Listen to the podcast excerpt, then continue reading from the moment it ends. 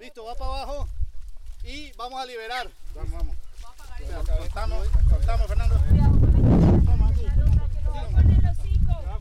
Agua, agua para limpiarlo. Agua para limpiarlo.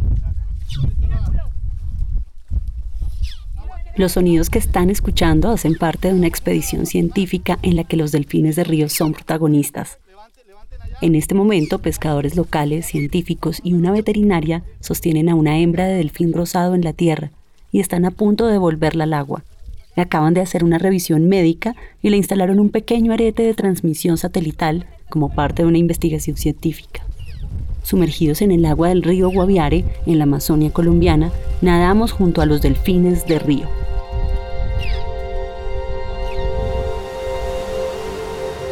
Ecosistema sonoro. En este capítulo de Ecosistema Sonoro viajamos hasta el Guaviare para conocer más sobre la vida y rutas de los delfines de agua dulce. Lo hicimos junto a Fernando Trujillo, quien es científico de la iniciativa de Delfines de Río de Sudamérica y ha dedicado gran parte de su vida a la investigación y el trabajo por la conservación de estos pequeños cetáceos y sus hogares. Llegamos al Guaviare con un propósito en mente, ampliar el seguimiento satelital que realizan los científicos de esta iniciativa de delfines de Río de Sudamérica desde el año 2017. Para esto se realiza un marcaje en los animales. Y acá debemos hacer un paréntesis en nuestro viaje y en la historia de Fernando para comprender mejor qué es eso del marcaje. Puede ser una parte un poco técnica, pero iremos paso a paso en la explicación.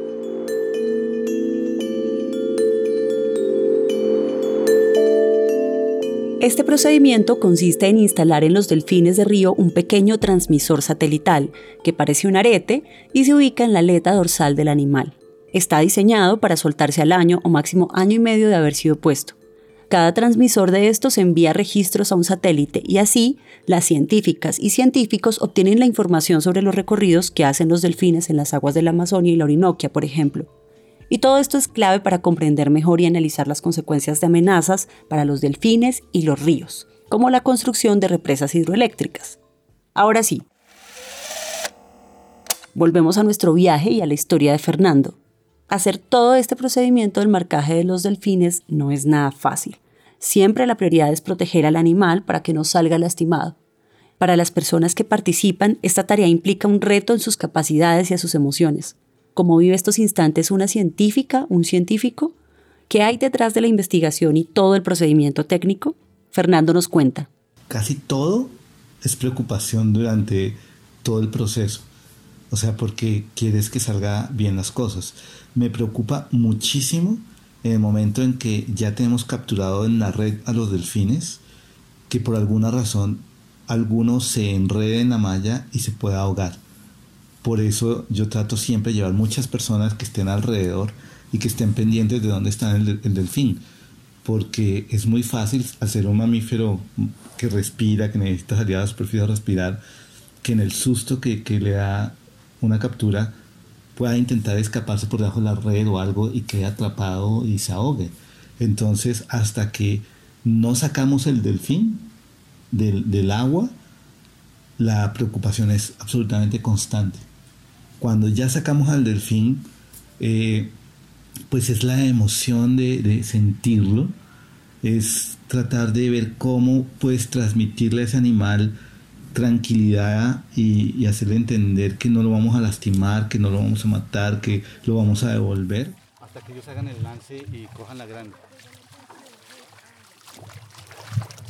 10 minutos para soltar esta.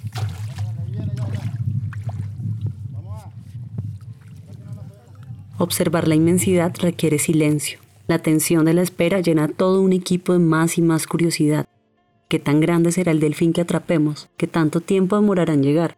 Mientras tanto, el río seguía su cauce.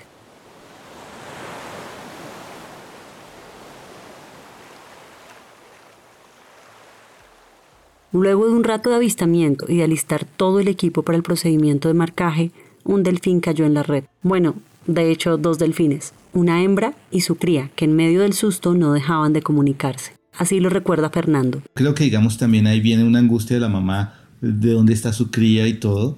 Inicialmente capturamos a los dos pero ya digamos cuando fuimos a agarrar al primero, agarramos fue primero la cría y la, la madre se escapó.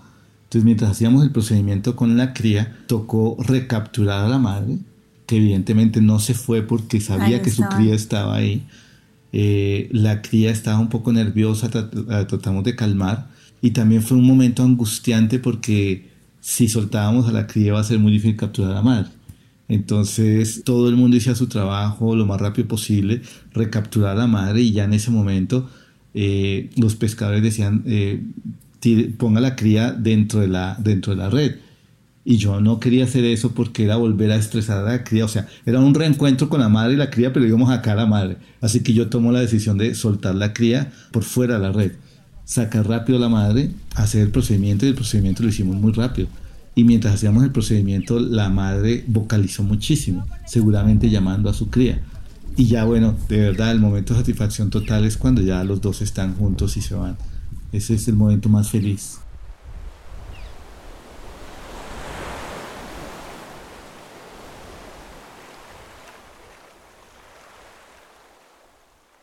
La vocalización entre esa madre y su cría funcionó como combustible para que el equipo actuara rápido y de manera eficiente, procurando el menor nivel de estrés para cada delfín. Al final, volvieron al agua juntos y seguían sintiéndose las burbujas en el agua que provoca el paso de su cuerpo. Hubo risas y aplausos al verlos irse por el río. Estaba hecho. Solo había que esperar algunos días para ver en la pantalla la ruta de esa madre y su cría al obtener los registros del transmisor satelital. Con el tiempo, para quienes estuvieron en medio del procedimiento, solo bastaba cerrar los ojos para volverlos a escuchar. Puesto en términos de un comportamiento de cuidado parental, que están cuidando a sus crías, que tienen grupos familiares, que se relacionan, que se reconocen incluso por el sonido, o sea, porque en, en un mundo de aguas turbias, donde no te puedes ver, la manera de reconocerte es por el sonido. Entonces cada animalito, cada delfín tiene lo que se llama un signature whistle, eh, whistle que es un silbido eh, de firma que le permite a, muchos delfines reconocerse entre ellos, o sea, reconocer el tono de la voz. Es como si nosotros los seres humanos fuéramos ciegos eh, y solamente pudiéramos decir, ah, esa es la voz de María Isabel, ah, esa es la voz de, de Pablo, y reconocernos por la voz. Entonces los delfines en ese mundo eh, oscuro, ese mundo turbio, se reconocen por, por la voz y, y se relacionan.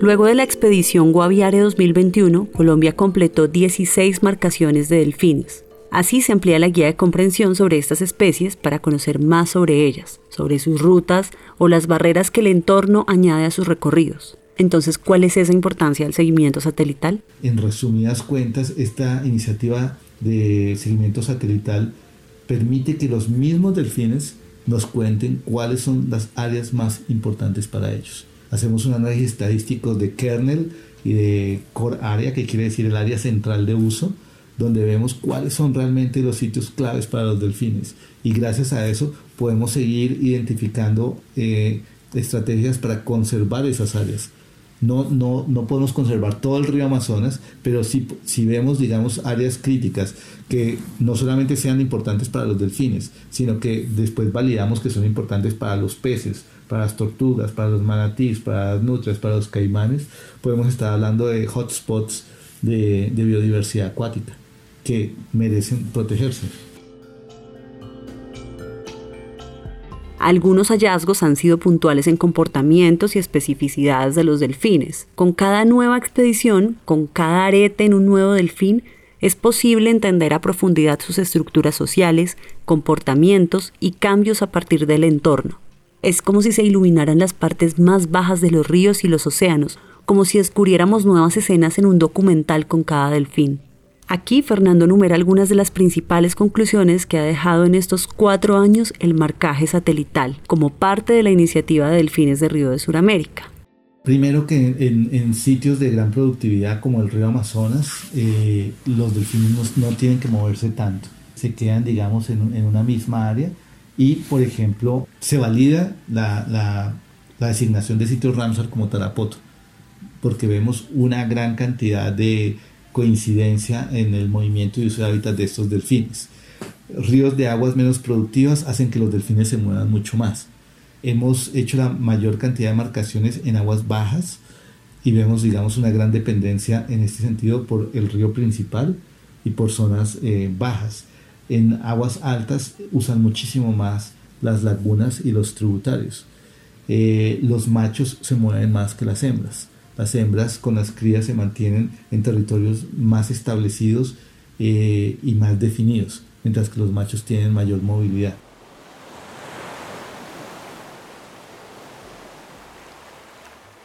Además de ampliar la visión sobre los cetáceos de agua dulce, una de las grandes enseñanzas del seguimiento satelital es la capacidad de estas especies para recordar. Los análisis realizados por la Fundación Omacha junto a otras organizaciones como Mamirawa en Brasil, Faunagua en Bolivia y WWF han permitido comprender más acerca de los recorridos de los delfines. Estos pequeños cetáceos de agua dulce parecieran moverse guiados por una brújula interna, que no solo da cuenta de su instinto, sino de los cambios que enfrentan sus lugares de paso. Creo que todavía no existe el dispositivo perfecto. Para mí sería un microchip y, ya, sin tener que hacer absolutamente nada más. Es una zona de cartílago con poca irrigación eh, sanguínea y nerviosa. Entonces nosotros ponemos anestesia, 5, 8 puntos de anestesia, básicamente como, como un mecanismo para garantizar que, realmente no va a sentir absolutamente nada. Echamos un, un, un adormecedor eh, de, dolor en la piel, que es lo que se usa para deportistas que sufren golpes, y luego echamos eh, un coagulador eh, rápido para que no sangre. Y sí, la idea es poner un dispositivo cada vez más pequeño y que se libere después que no cumpla su objetivo, porque cómo va a castigar uno un animal poniéndole algo de por vida.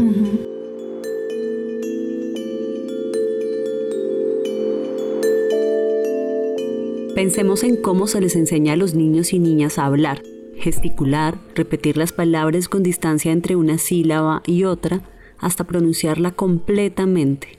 Mamá, papá, agua. Siempre una misma lengua, aunque cambien las voces o las palabras. Entonces, si pensamos en los silbidos de los delfines como música, cada uno representaría una banda o un álbum.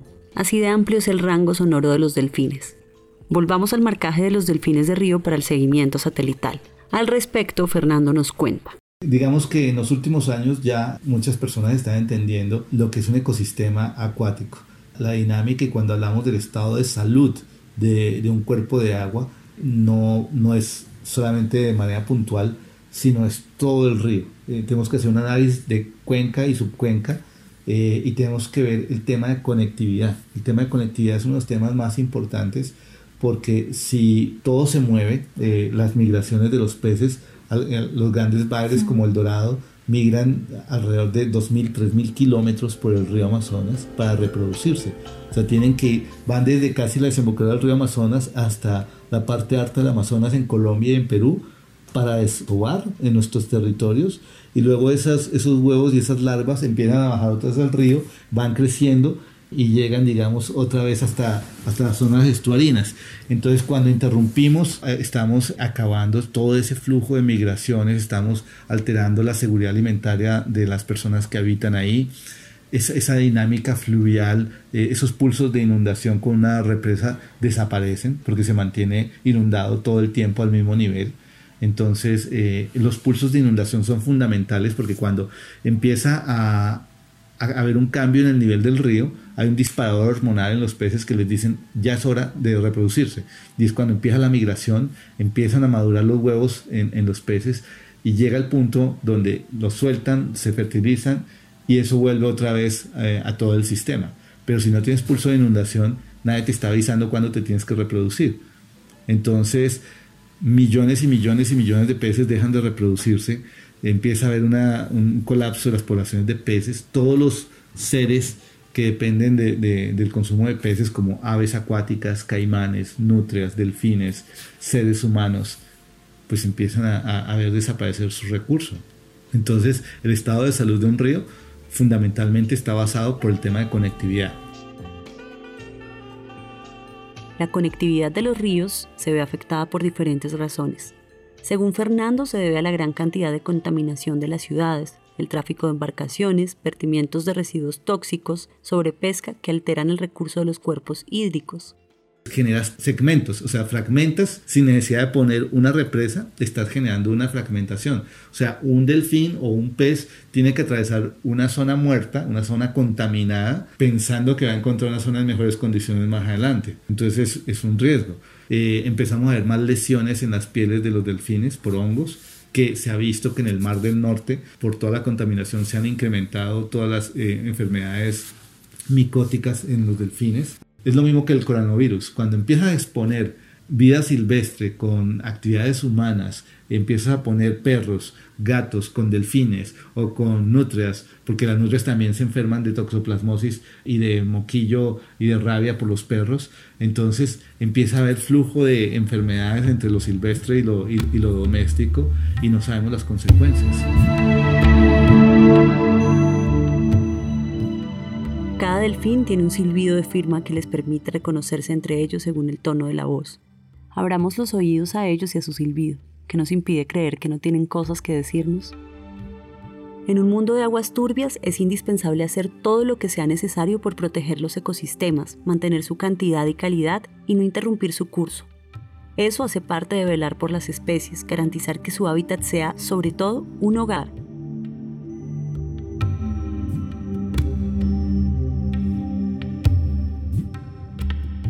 Este episodio fue producido por María Isabel Henao. El guion fue hecho por María Cuestas y editado por Verónica Telles. La edición y musicalización fueron hechas por María Cuestas. La imagen del podcast estuvo a cargo de Helman Beltrán. Gracias a Fernando Trujillo por sumar su voz y su conocimiento a este episodio. Para saber más sobre la iniciativa de Delfines de Río de Sudamérica pueden visitar la página river-dolphins.com y para conocer más sobre la expedición Guaviare 2021 pueden visitar la página de WWF Colombia y Fundación Omacha. Ecosistema Sonoro es un podcast de WWF Colombia. Pueden encontrar todos los episodios en nuestro canal de YouTube o en Spotify. Recuerden seguirnos en todas las redes sociales como arroba WWF Colombia. Soy Verónica Telles. Gracias por escuchar.